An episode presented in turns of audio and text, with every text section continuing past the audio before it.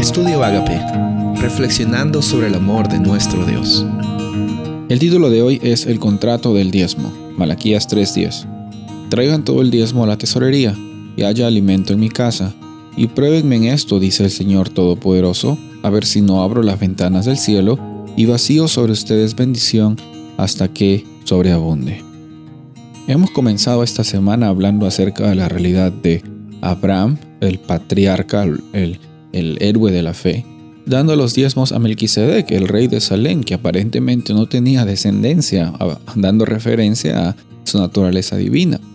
Encontramos que en este proceso él entrega estos diezmos como parte de una ofrenda de adoración y de agradecimiento por las provisiones de Dios hacia la vida de Abraham.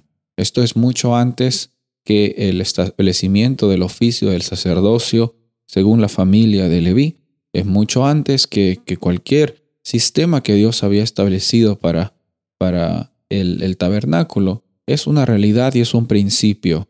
Es un principio que, como vemos en el título, es un contrato, pero no es un contrato que lleva carga, es un contrato que trae bendición. Trae bendición para nosotros el dar, el dar a las personas. La Biblia menciona que es mejor dar que recibir, por, por la razón simple de que al dar yo estoy reconociendo que mi identidad no está definida en lo que yo acumulo o en lo que yo tengo comparado a lo que mi vecino, mi familiar o el amigo no tienen. Mi identidad está declarada cuando reconozco que mi Padre Celestial dice que soy un hijo, soy una hija de Él. Y en esa realidad y en ese proceso, yo reconozco que eh, puedo también dar, dar generosamente, dar felizmente, dar alegremente. ¿Por qué? Porque Dios está sustentando para mi vida y Dios está siempre bendiciendo en lo, lo mucho lo poco que tengo y en las cosas pequeñas. Nuestra vida es una vida llena de bendiciones por parte de Dios.